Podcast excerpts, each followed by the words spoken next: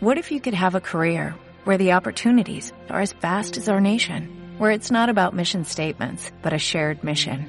At U.S. Customs and Border Protection, we go beyond to protect more than borders, from ship to shore, air to ground, cities to local communities. CBP agents and officers are keeping people safe.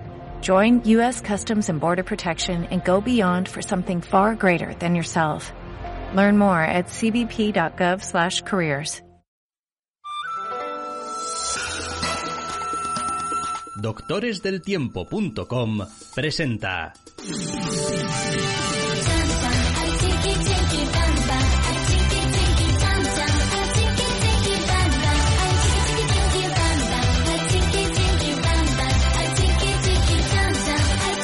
Entre cómics.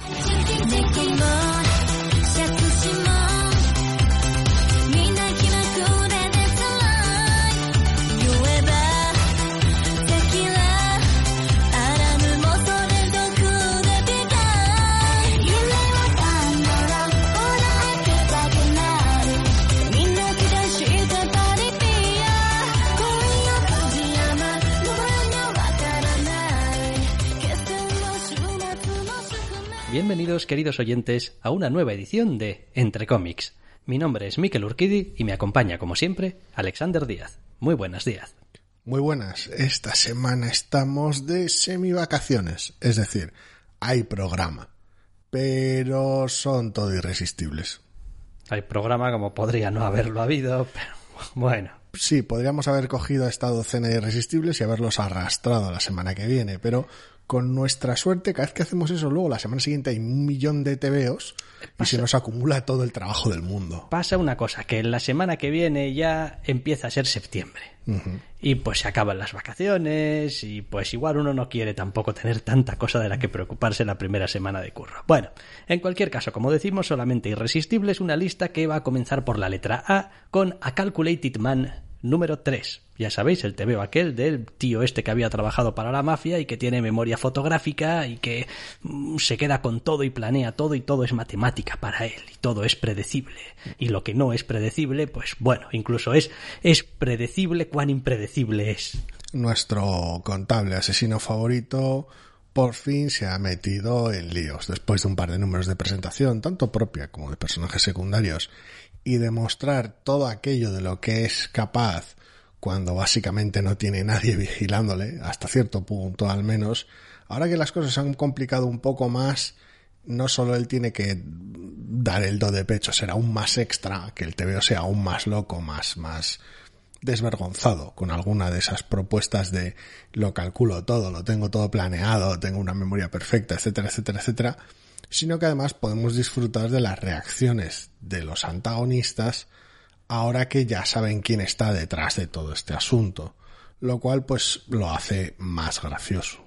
Sí, la verdad es que el número en sí es bastante divertido porque Em, tiene una de estas situaciones un poco de no sabemos si esto si esto está pasando porque es un plan de él o está pasando porque es pura casualidad pero mmm, demasiada casualidad sería. Quizás esto está planeado también. Y lo cierto es que el propio TVO tampoco aclara del todo si realmente es una cosa que estaba planeada o ha sido casualidad. Da más sensación de es casualidad y después él tiene unas contramedidas puestas para que en caso de alguna casualidad pues poder resolverla. Es eso, es que cuando ves cómo acaba la escena y dices tú, ah, no, bueno, estaba planeado y dices tú, ¿seguro? Nah, se estaba guardando las espaldas, probablemente. Eso es. Habrá que, habrá que verlo. Eh, ah, me parece un tema muy divertido y aunque el protagonista tengan a veces, entre comillas, poco te veo, porque este número se lo dedican mucho tanto a los mafiosos como a la policía, pues sigue estando muy bien, porque tienes tus pequeños momentos, eh, tienes la, una de esas llamadas telefónicas estrambóticas con la, con la mujer que le gusta, está, está muy bien. Sí, lo cierto es que encuentra pequeños eh, huecos aquí y allá para ir bueno, completando el perfil de los personajes secundarios también, eh, todo con escenas como muy concretas, como muy tontorronas, pero que hablan mucho de los personajes, que sería ese rollo de no, es que duermo con el móvil al lado por si alguna vez me llaman porque lo han visto y tal, o, la última vez que tuve una cita es que me quedé rock en el sofá porque es que estoy destruida con este puto trabajo y tal, y son esas, esas pequeñas pinceladas que acaban haciendo, no sé, más queribles a los personajes y que... Son cuatro viñetas en una página, ¿eh? Y son cuatro viñetas en una página que te hacen, te, te, te, te, dan ganas de abrazar a los pobres, a los pobres policías de, sí, normal que lidiar con esto sea un poco uff. Sí, no, y está bien además porque el, el TVO es capaz de, a pesar de que pues su aspecto visual y en general su tono es bastante distendido para una historia de un tío que va por ahí asesinando a mansalva a gente de la mafia, eh, da, da muy bien ese, ese, ese retrato de nuestro protagonista de que, bueno, todos los demás saben que no están a su altura que no son rival. Es como la policía sabe que a este tío cómo lo vas a atrapar. Eh, los mafiosos saben que este tío nos llevaba las cuentas porque es Satán. O sea, quiero decir, eh, la única posibilidad que tenemos es, no sé, no ser predecibles o no hacerlo de siempre. Sí, tiene una serie de puntos débiles concretos, pero desde luego no te vas a enfrentar a, no te vas a enfrentar a él en plan, oh, no, voy a ser más listo que el tío que es mogollón de listo. No cuela. Entonces está bien, es divertido. La verdad es que a mí se me pasan las páginas volando en este TVO, así que no está mala. Calculated Man, número 3. ¿Qué más hemos tenido en esta semana de Irresistibles únicamente? Pues a ver, que mire la lista. El siguiente es... Ah, este es uno de los TVOs que leo yo. Oh, todo para ti. Batman Fortress.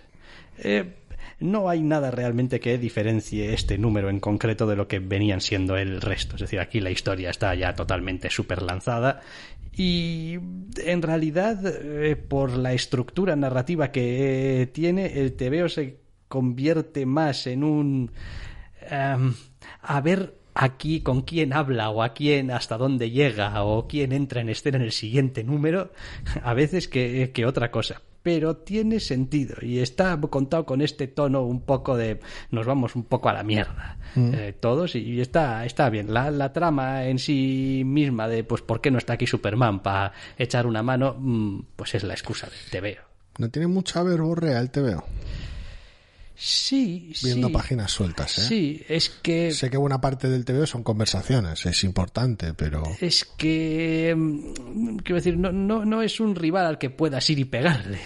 Entonces tienes que enterarte de las cosas, incluso aunque a veces pues sean un poco ridículas. Y digas tú, este personaje, quién es, de dónde sale, por qué está aquí, qué me estás contando. Es que además por la tipografía que lleva estoy viendo como los bocadillos como muy densos y no sé, no sé, no sé, pero bueno, son páginas, páginas sueltas, no es, no es la experiencia del TV, vaya. Es, es, es bastante denso, ¿eh? es bastante denso, pero, pero se sobrelleva bien.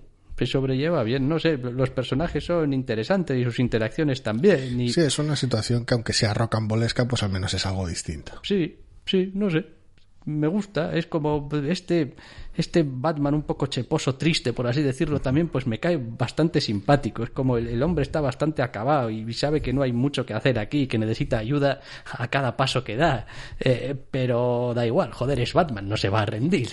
Ah, pasa lo mismo con el número anterior, que cada vez que veo a Bruce Wayne con, con la barbilla esa de, de tres días es, es, es Frank Castle. Sí. Sí, bueno, a ver, es Frank Castle y a ratos podría ser también eh, el de Authority. Eh, Jack Hawksworth. Sí. Igual un poco. Igual sí. Igual sí.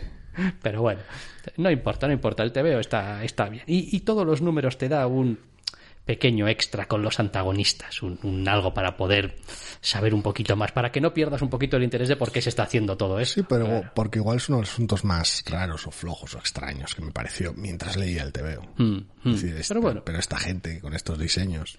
Está bien está bien, Batman Fortress número 4, pero voy a seguir leyendo. Em, más, hemos tenido un número 2 de Defenders Beyond, 2 de 5. Miniserie, ya sabéis. A Lewin, Javier Rodríguez. Donde esta segunda alineación de los defensores con este equipo creativo, pues se mete en un recontrafollón iba a decir más complicado que el anterior o más meta que el anterior. No creo, porque el anterior era terriblemente complicado y meta. Este simplemente lo es de una manera distinta, supongo. Sí, a ver, esto... Estas son las pajas mentales de Alewin. Sí.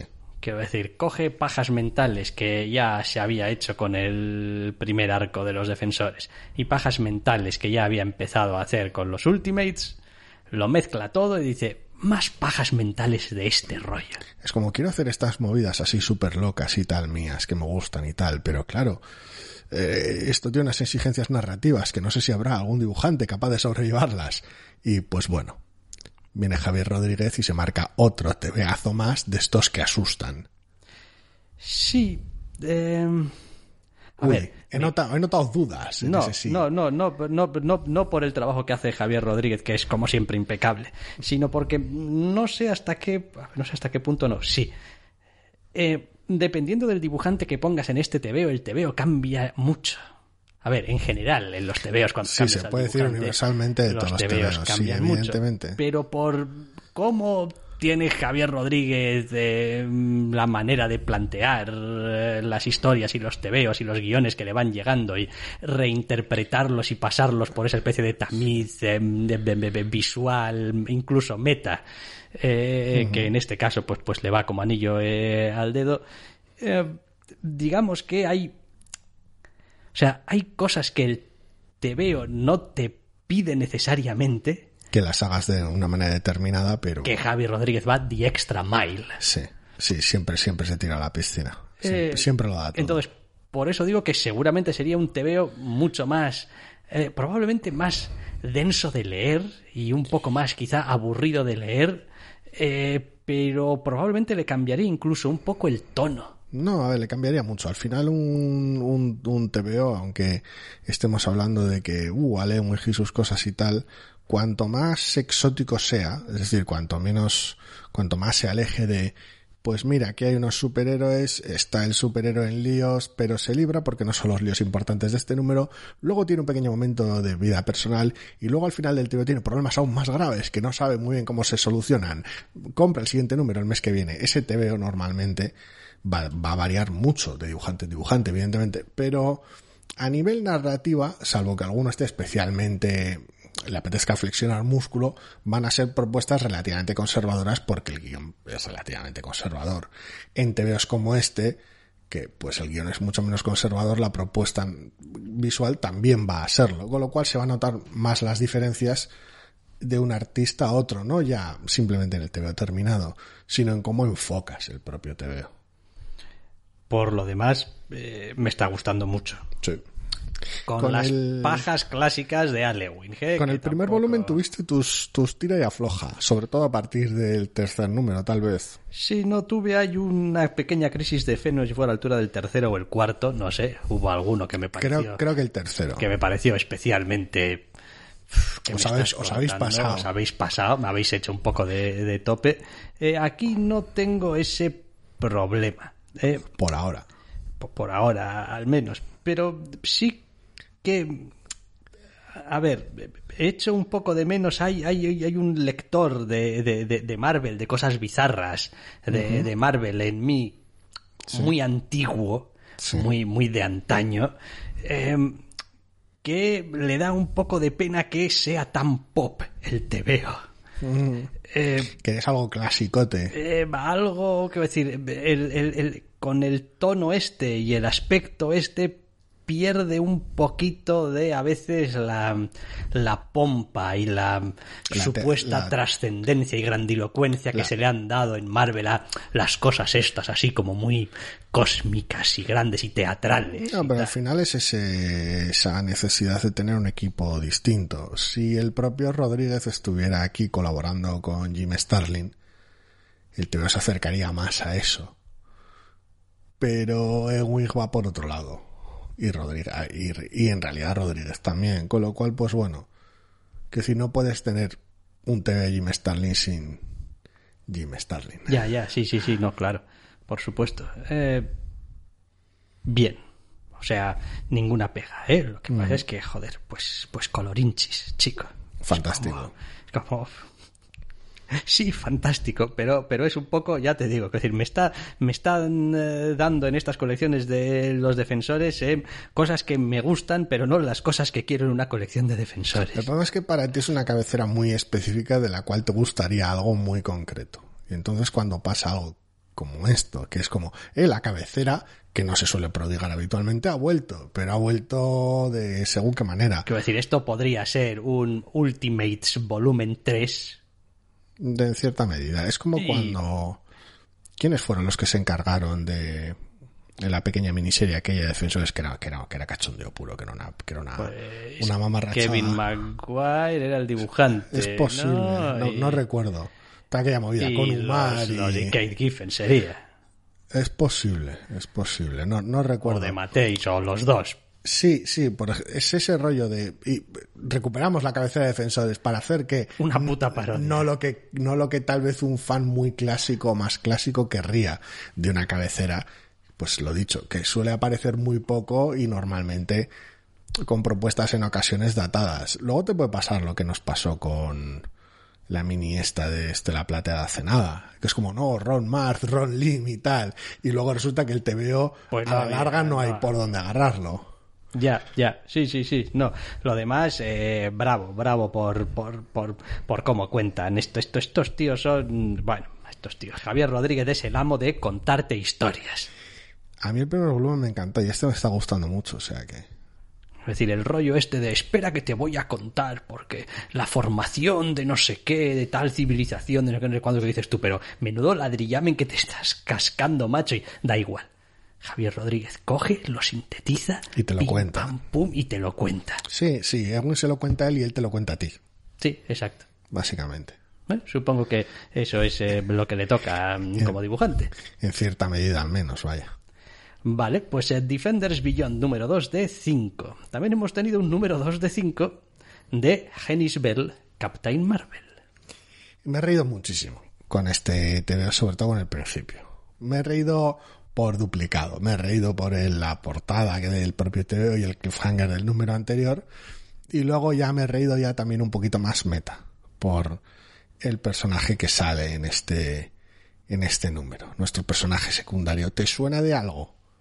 No. Me imagino que no. Eh, Bueno, esto el es propio TVO dice, este personaje salía tal y cual. tal y y cual". Esto es, esto es lo que, lo que se suele llamar eh, la- los autores y sus, normalmente los guionistas y sus personajes fetiche. Es como te encuentras con Bendis y de repente sale Jessica Jones en un TVO y tal. En este caso no sé hasta qué punto es personaje fetiche, pero este personaje solo ha salido guionizado por Peter David. Y solo ha salido en la colección en la que, prácticamente que yo recuerde, la colección en la que lo creó, que fue mientras estaba en Hulka. Ajá. Quiero decir, tiene, tiene al menos un número de Factor X seguro, porque aquel año que hubo evento cruzó sus dos series, y con lo cual salían ambas. Pero hasta ahí, creo que el personaje solo ha salido en Hulka. Con lo cual, pues, si, si hay algo de conexión con aquella serie, que en mi caso sí, pues es- está ese momento gracioso de, joder, te has tenido los cojones de repescar a este personaje. Al margen de la anécdota, a mí el ha- me ha resultado muy gracioso. No es lo que hablábamos el número uno de esto no es el Capitán Marvel de Peter David de antaño, sigue sin serlo, pero es otra cosa que es su propio asunto y al mismo tiempo recuerda a ello. Sí, hombre, a ver, hace continuas alusiones a al pasado, a cosas del pasado, personajes del pasado, situaciones del pasado, con lo cual, pues, es, es natural, aunque sí, propiamente es una historia independiente, tus cinco números de, pues, una movida aquí, me pasa el Capitán Marvel, unos secundarios suyos, tal, y pues, Sí, pero a nivel de premisa, porque la premisa es una chifladura cósmica muy loca, a nivel de tono, que el tono durante buena parte de la serie no es especialmente serio, es vuel- vuelve a ser eso. Las apuestas como de altas son muy altas. Eh, ¿Cómo se toman los personajes dichas apuestas altas? Como un puñetero desastre. Hmm. Sí, hombre, también es verdad pues que, que, que juega con esta cosa de una parte del TVO es un flashback y otro no y tal, que es un poco como me estás haciendo trampa por todas las esquinas. Es un poco más demasiado elaborado, tal más elaborado de lo que realmente debería. Y suele dejar traslucir un poco esa sensación de el único motivo por el que estás haciendo esto es porque te apetece trampear un poco. Eso porque querías sacar a según qué personaje si no encontraste la manera, si no era en un flashback o no lo sé. Sí, a ver, y después pues el TVO no escapa a las necesidades de un TVO de superhéroes, de pues habrá que meter una pelea o batalla o combate de alguna clase en algún sitio, pues porque es lo que le corresponde y tal. Pero, a ver, lo cierto es que es una vez más un TVO muy bien hecho, eh, bien dibujado, que, que, cuenta la historia con algunos guiños graciosos. Si eres fan del personaje, entonces pues, pues no, no le veo ninguna pega, la verdad. Yo me lo he pasado pues muy está bien. Tampoco sin más. Tampoco es que esperásemos mucho más del asunto. No, no, no, no, pero, pero oye, levanta. quiero decir, con la pequeña excepción del Estela Plateada, aquel y tal, esto lo tengo mucho más claro, por ejemplo, como te veo. Probablemente sí. Es que aquel. Aquel se pasaba de homenaje igual. y que había números que no sabía qué hacer, que estaba rellenando, mm. chico. Vale, Genisbel, Captain Marvel 2 de 5. Bien, bien, de momento bien. Más cosas. I hate this place, número 4. Odio este sitio. Pues otra fantasía de número de esta serie que está siendo una de las maravillas más llamativas del año y que no sé hasta qué punto estará pasando desapercibido o no. Yo me lo estoy pasando en grande. Pasan la hostia de cosas en este TVO. Está lleno de, movidas en lo que es básicamente una escena larga. Sí, sí, sí, sí. no, pero, pero, pasan en 30 páginas, o sea, a nuestras protagonistas y lo que no son nuestras protagonistas les pasa de todo. O sea, madre mía, qué, qué sucesión de catastróficas desdichas y desgracias y situaciones a cada cual a veces más grotesca y más terrible. Eh, por lo demás es divertidísimo, está súper bien. O sea... Es muy divertido, es muy horrible, es muy sincero, es muy emocionante, lo hace todo yo a la vez y no sé muy bien cómo. Eh, pues simplemente tienen constante movimiento, al menos en este número, a los personajes y ya está. El propio, el propio movimiento de los personajes, el propio tirar hacia adelante, el propio avance de las situaciones, mm, pues hace que esto sea dinámico y emocionante y urgente y, y está bien, la verdad. Eh, ya veremos qué pasa con algunos personajes. Ya veremos qué pasa con algunos personajes, efectivamente. Porque el TVO, bueno, bueno, da a entender. Bueno, la, la, respuesta concreta no la conocemos. La respuesta general creo que la sabemos perfectamente y es nada bueno. Ya, sí, no, por supuesto, en esta colección, como le va a pasar algo bueno a alguien? Quiero decir, por eso odian ese sitio. eh, vale, I Hate Displays número 4. ¿Qué más hemos tenido? Pues el número 3 de 6 estamos ya a mitad de camino de Judgment Day, o como lo han llamado, AX. AXS, sí del día del juicio. Eh, esto realmente, o sea, ¿en cuántas capas de engañufla funciona este TVO? Quiero decir, a ver, sigue siendo un evento más o menos conservador, por decirlo de alguna manera. Pero cuando creías que el número uno iba de una cosa, el número dos tenía algunas sorpresas, y aquí volvemos a tener algún que otro giro y no me, no, me refiero a la escena de parecía que, pero luego resulta que no, me refiero en general al planteamiento, al cliffhanger final, de decir, esto es un evento y tenemos alguna peleita y tal, pero, pero también estamos aprovechando para hacer lo que nos da la puñetera gana. Sí, la verdad es que, a ver, hay, eh, está todo como muy impregnado de ese espíritu de Immortal X-Men. Mm. De estás leyendo una cosa y los personajes dicen una cosa, es como por otra parte también es como muy Bendis a ratos. Es como Bendis, tenía esta cosa que cuando empezó a digamos, a, funcionar mucho. Lo que pasa es que ya han pasado tantos años, que ya, pero cuando empezó a funcionar en, Marvel, muchos de los lectores se le quejaban de que, pero ¿cómo tal cosa si resulta que el personaje ha dicho no sé qué? A lo que Bendis respondía, bueno, es que los personajes pueden mentir. Quiero decir, ah. no estás en su cabeza, eh, porque no te estoy dando eh, globos de pensamiento. Por lo tanto, eh, hay que coger con pinzas potencialmente. hasta que luego se pusiera con Mighty Avengers, pero sí. Bueno, sí. pero me refiero a que existe a veces esa, esa concepción un tanto simplista de que lo que ves es lo que hay. Sí. Lo que pasa es tal cual. Es- tiene que ser, porque es lo que estoy leyendo, es lo que, joder, acaba de decirlo. Es la verdad. Es la verdad, pero es un poco el rollo... Y más cuando se trata de superhéroes. Sí, y es un poco el rollo yo soy tu padre. Quiero decir, bueno, tú eres mi padre o no. Quiero O decir, no. porque lo digas, eso no lo convierte en verdad automáticamente. Pero entonces tendrías que mirar en tu interior. Eh, sí. Etcétera, en- etcétera. Entonces, aquí pasa un poquito eso. Hay un montón de personajes con un montón de agendas, con un montón de intereses, con un montón de, de situaciones que tienen que sortear, pero al mismo tiempo podría servirles para otras cosas. Y como que- se están timando unos a otros, pues em, de vez en cuando toca, no entre comillas, timar al lector, pero bueno, Bueno, digamos. distraerlo. Sí, digamos que las cosas pues se desarrollan eh, de aquella manera. Tampoco otra cosa que también eh, a veces se suele dar como por hecho. Bueno, y los planes salen bien. Y si no salen bien es porque algo que tú estás viendo claramente o que ya te han contado que va a pasar, eh, lo va a desbaratar. No puede ser que un plan tenga consecuencias que yo no he previsto como lector, porque tengo que tener la información. Digo, mm, o no. Sí, sí, esto, este, este evento está lleno de, oh, vaya, las consecuencias de mis acciones. No, no quiero. Es bastante gracioso, la verdad. Quiero decir, es un evento porque tiene muchas perspectivas. Es un evento porque funciona a una escala enorme. Pero no, no, entre comillas, hasta cierto punto, al menos no se lee como un evento.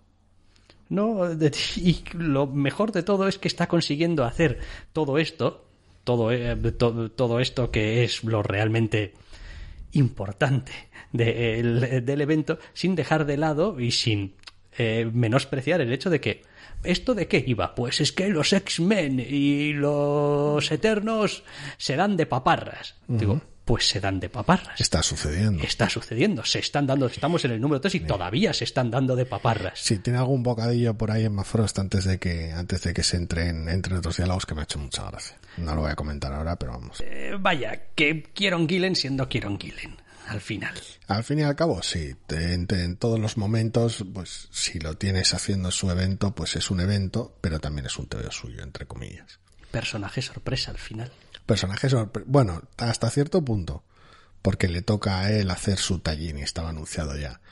Pero lo importante no es que lo presentes, es cómo lo presentas. Full Namor Energy.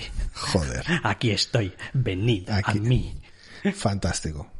En fin, muy divertido, muy divertido. Con sus cosas, pero muy divertido. Vamos allá. De Judgment Day número 3 de 6 nos vamos al número 4 de Pearl, volumen 3. Donde pues siguen las aventuras de nuestra protagonista y el follón en el que se ha metido tanto con mafiosos como con la policía y las cosas básicamente se están acercando a mm, estabilizarse por las malas o llegar a algún tipo de clímax por las es complicado porque eh, durante todo este volumen básicamente ha habido un suceso del cual está arrastrando todo y bebiendo todo, que estaba utilizando el equipo creativo para eh, que los personajes limen sus incertidumbres, contrasten entre ellos el, bueno, mm, sabemos que nuestra vida de mafiosos aquí un poquito en San Francisco a lo loco, guionizándonos bendis es un poco ridícula, pero, pero igual es la vida que queremos tener y si queremos tenerla, ¿cómo lo vamos a hacer? Y cómo se nos ve desde fuera. Entonces, pues bueno. O sea, que bien.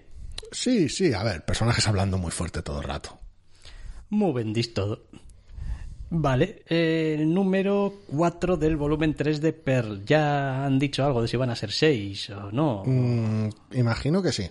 No lo tengo, no, no lo sé seguro, no lo he mirado. Pero los otros dos volúmenes lo fueron. Bueno, en realidad fue un volumen de 12 que luego lo dividieron por la mitad, me da a mí, pero bueno. Whatever, cosas de Bendis. Vale, ¿qué más hemos tenido? Pues el número 3 de Public Domain. Public Domain. No, no, cual, cual Boromir no lo vi venir. No lo viste venir. No, no, el final no lo vi venir. Al final no lo viste venir. O sea, es, es, es perfecto, es, es fantástico, es Ya. magnífico, Ya. pero no lo vi venir. Eh, a ver, este es un TVO de estos de Chip Zdarsky en los que te preguntas cómo es posible que sea tan divertido siendo así de idiota un, en un momento y en la página siguiente esté siendo como joder, esto jiji jaja, pero serious business aquí. Te acaba de hacer polvo ahí, es como te creías que lo que importaba era una cosa, pero lo que importaba porque parece que algunos personajes jamás habían perdido lo que importaba de vista, aunque parecía que sí, lo que importaba era otra. Y dices tú, oh vaya, ah, ahí, ahí, duele, me debería sentir aludido en según qué sentidos. Es un poco raro, es un poco raro y es mm, llamativo. No, creo que no. Creo que eh, el, te veo. A ver, por un lado es un, es un golpe maestro el, final de este, de este número. Y es un golpe maestro porque a pesar de todo, cualquiera que vea el final de este número como algo, no sé cómo decirlo, insuficiente o triste o llámalo de cualquier otra manera, eh, injusto, eh, eh, la pregunta que obliga a hacer... ¿Para quién? Es, bueno, sí, uno, ¿para quién? Y dos, a ver si va a resultar que tú en lo que tenías interés no otra cosa. era en otra cosa. Y todos sabemos en qué cosa, como alguno de los personajes del TVO. Que, quiero decir, todo esto está muy bien y hay que recuperar los derechos y no sé qué y no sé cuántos, pero es que su problema es otro. Y en el fondo lo que quiere es otra cosa. Me encanta que el número 3 termine con todos los personajes o casi todos poniendo las cartas encima de la mesa. Mm. Esto es lo que hay. ¿Creías que igual iba a ser más prolongada esta situación? Es posible que se retome sobre ella algo, evidentemente, pero esto es lo que hay. Y, y, y como termina en un golpe seco magistral, en frío al final, en plan, pero qué coño, y ya está. Y ahora te las apañas, nos vemos en el siguiente número, me ha parecido fantástico. Ya. O sea, una, un, un arrebato, una maravilla. Es decir, el TVO parecía que iba de otra cosa, pero no. Aún así, no deja de tener esa energía un poco Chip Zadarsky en la que todos los personajes son muy raros. Todos tienen un fondo de tontería. Todos tienen un fondo de tontería bastante grande. Todo el mundo se comporta sobre... A ver, o, tienen un comportamiento un tanto absurdo con alguna cosa concreta, o tienen alguna clase de afectación especial, o alguna clase de... Es decir, todos están como muy, muy definidos a veces por algunas características muy determinadas. Todos tenemos un, fondo de tontería, todos tenemos ese atributo, esa marca de carácter o lo que sea que es vista desde fuera puede ser ridícula, estúpida o lo que sea, o, vergonzosa, pero eh, la virtud que tiene Chip es de como si, si siempre pillase a los personajes mostrando esa cosa al menos en una ocasión, cuando aparecen. Es como si las aíslas y son simplemente un elemento más de la vida muy compleja de un personaje, no son para tanto. Pero Chip los humaniza a través de enfocarse en esos momentos cada vez que sale alguno de los personajes y es como claro es arriesgado porque puedes jugártele y hacer que parezcan ridículos pero sí, corres cierto riesgo de caricaturizarlos un poco de que sean solamente pues esos rasgos ¿no? Eh, sí. Eh, que normalmente en este caso en concreto que se trata de una familia que es un poquito lo que le salva pues que después entre la propia familia también interactúan. Y normalmente igual son un poco más bobos fuera de ese círculo familiar que dentro de ese círculo familiar donde tienen otros papeles distintos y otras dinámicas diferentes. Estaba pensando que es un poco que si, los Cohen hacen ese tipo de efecto a su manera con los con los primeros planos estos incómodos y esas escenas un poco rarunas para humanizar a sus personajes y hacerlos muy muy mundanos a través de cosas que dan igual un poquito de dentera o de vergüenza ajena desde fuera y tal eh, Chip lo hace de, a su propia manera, el efecto es similar, pero también como él es pues muy tontorrón y muy bromista para según qué cosas, pues normalmente suelen ser enfoques cómicos y, tontorrones. Pero la función es la misma, que es hacerlos cercanos, vergonzosos al mismo tiempo que abrazables. Sí, probablemente sí que tiene mucho que ver con cómo es el propio eh, autor. Hay, yo creo que hasta cierto punto, no sé si consigue una cierta... Mm, no sé cómo llamarlo. No sé si no, a ver, podría estar proyectando uno.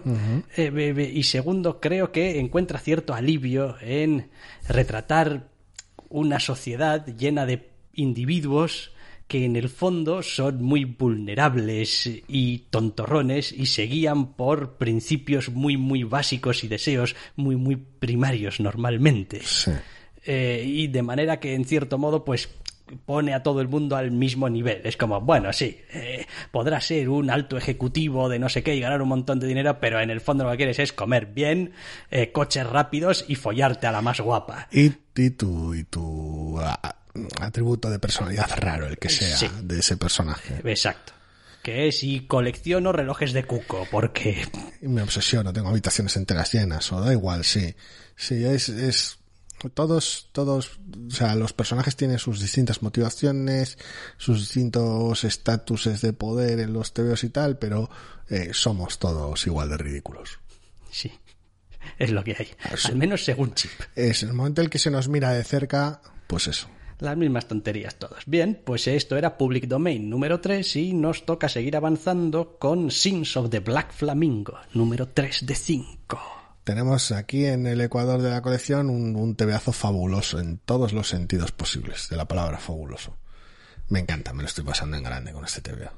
O sea, sabe, pero, pero con una claridad acojonante qué TVO es, o sea, qué TVO quiere ser y lo, y, y lo consigue, pero, pero vamos, con un, con un, con una facilidad pasmosa. Sí, sí, ¿no? Está claro. Eh, bi- bien, o sea, quiero decir, es eh, excesivo y exagerado la mayor parte del tiempo, pero le funciona porque ya, pues para la altura de este tercer número, pues ya ha establecido que esto es la norma. si no estás a bordo a estas alturas, pues ya quiero decir. Además, también es un numerillo con algunas explicaciones que vienen bien. No es que sean súper necesarias, pero bueno, añaden algo más de contexto a por qué el protagonista es como es, etcétera, y por qué se está viendo sus preconcepciones más desafiadas en esta, en estos dos últimos números y tal. Con lo cual, pues oye, muy completito, la verdad. Es, da más la sensación de ser algo que podrías, y tal vez tengan esa idea, ¿eh? de, de una colección que fuera más larga, distintos casos o distintas miniseries o lo que sea, más que una miniserie de cinco números de, de hasta aquí. Porque está trabajando mucho los personajes secundarios, está creando su propio, quiero decir, parece más el origen de una, de una serie larga, el principio de una serie larga, que una miniserie, en ese sentido. Pues no te sabría decir. La verdad, que sería un poco de pena que se quedase aquí, pues probablemente sí. Eh, más que nada, pues porque el TVO está muy bien hecho y tiene las ideas muy claras y pues suele ser raro dar con esta eh, esta concepción de colección tan hecha desde el principio, tan pum, aquí están mis ideas clarísimas y eso pues no suele ser eh, habitual. Eh, pero bueno, pff, después el mercado editorial, Ya, ya, los autores. que da la sensación de estar cimentadísima. Bien, Sins of the Black Flamingo, número 3 de 5. ¿Qué más hemos tenido? Ah, Tales of the Human Target, número 1. Un número uno en los irresistibles, pero, pero ¿cómo? Bueno, pues esto en realidad es un. es un one shot, creo. Es una especie de anual, un, vamos, un, estamos haciendo una colección de Human Target, pero todavía no vamos a sacar más números de la colección de Human Target, así que tenemos un especial. Sí, Quiero decir, tú eres el que está leyendo todo este sarao, así que, en realidad es otra vez otro tebeo con la- algunas de las costumbres que más me horripilan de Tom King respecto a cómo estructura las cosas. Vuelve a ser una vuelve a ser un tebeo con tres historias eh, distintas. de tres contadas por tres personajes diferentes, o al menos vistos desde la perspectiva de tres personajes diferentes, y una vez más no separa las historias, no les hace un capítulo para cada uno, sino que pues tienes aquí un par de páginas de uno, un par de páginas de otro, un par de páginas de otro, y literalmente son un par de páginas y se van rotando. Cada dos páginas entra otro, cada dos páginas entra el siguiente, cada dos páginas y, es, y son tres historias distintas que se van intercalando a lo largo de todo el TVO, que es una de esas mm, costumbres narrativas de Tom King que no comparto y no me gustan. Quiero decir, me parece, y esto lo he dicho alguna otra vez, que cuando las tres historias, por ir contándose de manera intercalada, van sumando algo y van, digamos, completando una narrativa única, una sobre, digamos, eh, eh, las, las tres historias, pues tiene un sentido cuando simplemente lo que estás haciendo es intercalar páginas, porque además en este caso cada tiene un dibujante distinto para cada una de las historias. Sí, ayuda a separarlas mejor, pero también es más... También hace más evidente que son tres cosas distintas. Incómodo el ritmo. Sí, a ver, cuando funciona bien, funciona bien y cuando no, pues es... acaba resultando pura afectación. Bueno, no sé, no tengo ni idea, ya te digo, no, no estoy leyendo la colección, así que pues no me monta en el carro, pero... Nah, y después tiene la cosa esta de que una de las historias pues eh, es ridícula porque pues Booster Gold, así que pues ridiculez. Otra de las historias está un poco ahí en tierra de nadie, pues porque tenemos al Green Lantern este... Ah, em, al bueno de Guy. Al bueno de Guy Gardner. Sí. Gardner y tal. Y después tenemos otro personaje por ahí en medio que es que lleva como la historia más seria. O, sí, lo que sea. Está Kevin Maguel por aquí, Miquel Janín, Rafael Albuquerque. Eh, todo, todo al final para hacer algo así como un prólogo a la colección más mm. o menos. Es como es un personaje hablando con estos tres personajes y recibiendo algo de input acerca de cómo ha sido su experiencia con Christopher Chance. Y el personaje diciendo al final, ah, bueno, pues eh, vale, me hago una idea, esto suena divertido y tal. Es como, pues, vale, tío. Número cero de la colección o algo, ya veremos. Sí, a ver, algunos de los personajes que salen aquí contando su propia historia y pues salen también en la colección madre y tal, con lo cual es como pues bueno, pues mira, estos personajes ya los habías visto en la colección antes y tal, y pues mira qué antecedentes tenían con el personaje y tal, y por eso quizá esa relación que tienen en el TVO y tal, pero es una de esas cosas que te cuentan a posteriori que tampoco le añade nada. Cuando ya estás a bordo de la colección ya te da un poco igual porque ya estás a bordo. Correcto. Y si no estás a bordo, no estás leyendo el número que en teoría te haría estar a bordo con esas explicaciones. Es, un poco, eh, es un rellenamen, pues porque muchos parones, muchos meses de parón y... No lo sé. Pues había que sacar algo, pero... Ve. Eh, vale, Tales of the Human Target 1. Vale, y vamos a cerrar Los Irresistibles y el programa también, en realidad, con We Live, Age of Palladions número 5, que cierra este arco. Cierra la tormenta, cierra, cierra el final. Y uff, la experiencia del TVO. Eh, o sea, sí, pero no. O no, o no, o no, pero sí. O no, pero sí, depende. Eh, la respuesta corta es vamos a ver el siguiente número de lo que sea que salga de Willif, por supuesto, por supuesto, de cabeza. Sí, sí, sí, sí. Pero pero es verdad que este arco en concreto ha sido eh, como ir a ciegas. Eh, y bueno, pues vas, te vas quedando con cosas. Hemos hablado acerca del poco tiempo que tenías para conocer a los personajes, la cantidad de facciones como nuevas que pues se presentaban o aparecían, pero no tenías ningún contexto para ellas. según qué cosas, lo extraño de algunos antagonistas. Lo de los dos números iniciales que sacaron, que como, ¿qué está pasando aquí? ¿En qué orden me los leo? Da igual. Eh, ha sido un volumen extraño.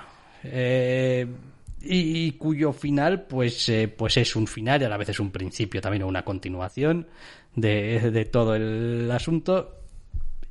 A mí me gusta y voy a seguir leyendo pero es verdad lo que dicen los propios autores al final de que muchas de las cosas que queríamos se nos han negado. Quiero decir, hay muchas expectativas que uno podía tener viniendo de leer el primer volumen que no se han visto satisfechas en este segundo volumen y los autores son muy conscientes de que no han sido satisfechas y básicamente su explicación es es la vida. Sí, sí, el TVO tiene al final un texto relativamente extenso por parte de los hermanos Miranda explicando, mira, este TVO, este arco, es así por estos motivos es una cosa consciente, eh, también es situacional y se debe a estos motivos si tiene este origen y trata de contar este tipo de cosas. Por si acaso había alguna duda lo dejamos aclarado y esto es como nos sentimos al respecto y tal. Es, es así por, por de motivos. Y no era necesario porque eh, está claro que es deliberado pero se agradece no tanto porque el TVO cambie, sino por la cercanía y la honestidad con la que los autores abrazan la idea. decir, mira, esto se debe a, este, a esta serie de cosas si os lo contamos tal cual. Y a mí como lector me dice, ah, pues lo, entiendo, es evidente, está, está muy bien y agradezco el, el esfuerzo de abrirse de esa manera. No ya a través de su obra, sino a través de un texto explícito que diga, mira, esto, esto y esto. Sí, a ver, eh, hemos hablado muchas veces de lo difícil que es eh, contar historias y hilvanarlas y construirlas y decidir qué partes vas a dejar fuera, que esto lo decimos mucho, es que un TVO es sobre todo lo que no cuentas. Lo que no cuentas. Eh, y este es un ejemplo bastante claro de eso y de cómo eh, la... A ver, una de las cosas que a veces... O sea, tenemos muy claro, pero nos negamos a veces también a, a querer quererlo, es que una historia es algo que crea a alguien. eh, y se suele hablar mucho de no, la historia me iba diciendo cómo tenía que avanzar, la historia me iba contando Es qué es lo que es tenía que vivo, que pasar, cambia por el cambia camino. algo. Sí, pero una historia también es algo que se puede basar, si lo quieres, en decisiones conscientes e inamovibles. Y decir, esto va a acabar así o esto va a pasar aquí. Y si tú como autor no quieres que cambie, después podremos discutir si has tenido que forzar maquinaria para llegar ahí, si te ha quedado mal, y te ha quedado bien. Pero si tú quieres que determinadas cosas pasen en determinados puntos, pasan. Sí, por supuesto. Eh, y eso no lo puede mover nadie. Es decir, es así, es, es- es la historia. Y a veces tenemos esa sensación de que nos, eh, la historia nos ha engañado. Es como, no, pero eh, esta historia tendría que haber sido así o asá, o tendría que haber pasado, o esto no tiene mucho sentido. Digo, vale, igual sí o igual no. Pero no olvidemos que hay personas detrás que toman decisiones conscientes y a veces las personas somos muy tercas con determinados aspectos de nuestras narraciones. Y esto tiene que ser así porque tiene que ser así. Sí, no, no, las historias no, no, no emanan del éter, no emanan de un, de un lugar, le son entregadas a un autor y el autor te las traslada. Las historias se diseñan a largo plazo, a corto plazo, de manera muy fija desde el principio, de manera más improvisada a medida que avanza, de todo tipo de maneras. Pero no surgen del aire. Todo lo que está en una historia es por un motivo. A veces consciente, a veces no. Pero va motivado por algo, por algo. Y entonces no, no, nada, nada escapa. Sí, sí, pero bueno, a veces la motivación puede ser tan sencilla como pues, me pareció que era una cosa súper cruel y aleatoria que meter en la historia. podría Por serlo, ejemplo. Y ya está. Es como, ¿cuántos personajes han muerto en Canción de Hielo y Fuego de maneras absurdas y ridículas? Pues un camión. Y pues siempre había una razón detrás. Este- bueno, pues en algunas igual sí, y en algunas otras simplemente dijo, oye, ¿no sería la hostia ahora que nos liquidásemos a este o a esta de esta manera súper arbitraria? No, tú, no sé cómo funciona. no, bueno, yo tampoco. Pero, Martin, pero es posible. No, pero, sí. pero, pero puede pasar y cuando haces una historia puedes decir, bueno, eh, porque, claro, como, como lectores de historias, una cosa a lo que más apego le cogemos normalmente es a los personajes. Es a lo que Entonces, más fácil liquidar un personaje significa que ya no vas a tener más a ese personaje. Y es una de las decisiones que normalmente suelen ser más radicales y que peor suelen sentar. Sí. Eh, y hay autores que son especialistas en liquidar a, a- a- a personajes. Y bueno, ¿Eh, Brian Cabón? Correcto. Eh, de hecho, quiero decir, está la, la tesis esta que dice que, pues, cuanto más querido sea el personaje, más razón para liquidarlo. Que de hecho, si tienes que liquidar a alguno, debes liquidar al que más quiere la gente. Qué puto Brian. Porque, pues eres así. Pero bueno, me refiero a que eso, a que eh, puede que este arco haya sido un poco extraño y un poco duro y, y- y un poco eh, desconcertante. Pero bueno, había una razón eh, detrás y sobre todo ha habido una voluntad férrea de no cambiarlo, De no ceder. de sí. no ceder, de decir, no, no, mira, es que nos está quedando un poco así. Eh, hacemos algo en el siguiente lo- número. Los editores tal y cual. Los editores, tal cual, hacemos algo para cambiarlo, para que no, porque creemos que esto tiene que ser así. Es decir, sentimos que esto tiene que ser así porque nosotros nos sentimos así. Fuera. Eh, después, la obra obviamente es otra cosa que queda ahí y pues cada lector deberá decidir si, pues, eh, si es para él o no. eso sí, es, como pues con mí- cualquier otra obra, independientemente de que sea más o menos de una manera determinada o incluya o no cartas de los autores al final, Sí. evidentemente. que tampoco hay que entenderlo como una manera de, en plan, no, mm, pedimos perdón por haber hecho esto, dadnos confianza para el siguiente arco. No, es eso lo que figura al final del TV, ¿no? No, ni muchísimo menos. Eh, bien, pues We Live Age of Palladions número 5. Yo estoy a tope, un abrazo desde aquí a los hermanos Miranda y estoy a tope con la historia. Está claro, está claro. Em, pues nada, hasta aquí este Venter Comics cortito, solo con Irresistibles. Em, el próximo programa pues ya no nos va a ver de vacaciones, así que eh, estaremos de peor humor. Nos meteremos con las novedades. Estaremos con más sueño. Eh, ya veremos lo que pasa. Eh, pero eso en cualquier caso será, si todo va bien, la semana que viene. Hasta la semana que viene. As a new Western Union customer, you can enjoy a $0 transfer fee on your first international online money transfer. Send money to your family and friends back home the fast, easy, and reliable way. Visit westernunion.com or download our app today to get started, and your first transfer fee is on us. FX gains apply, not available for credit cards and transfers to Cuba. Services offered by Western Union Financial Services, Inc., and MLS 906983 or Western Union International Services, LLC, and NMLS 906985.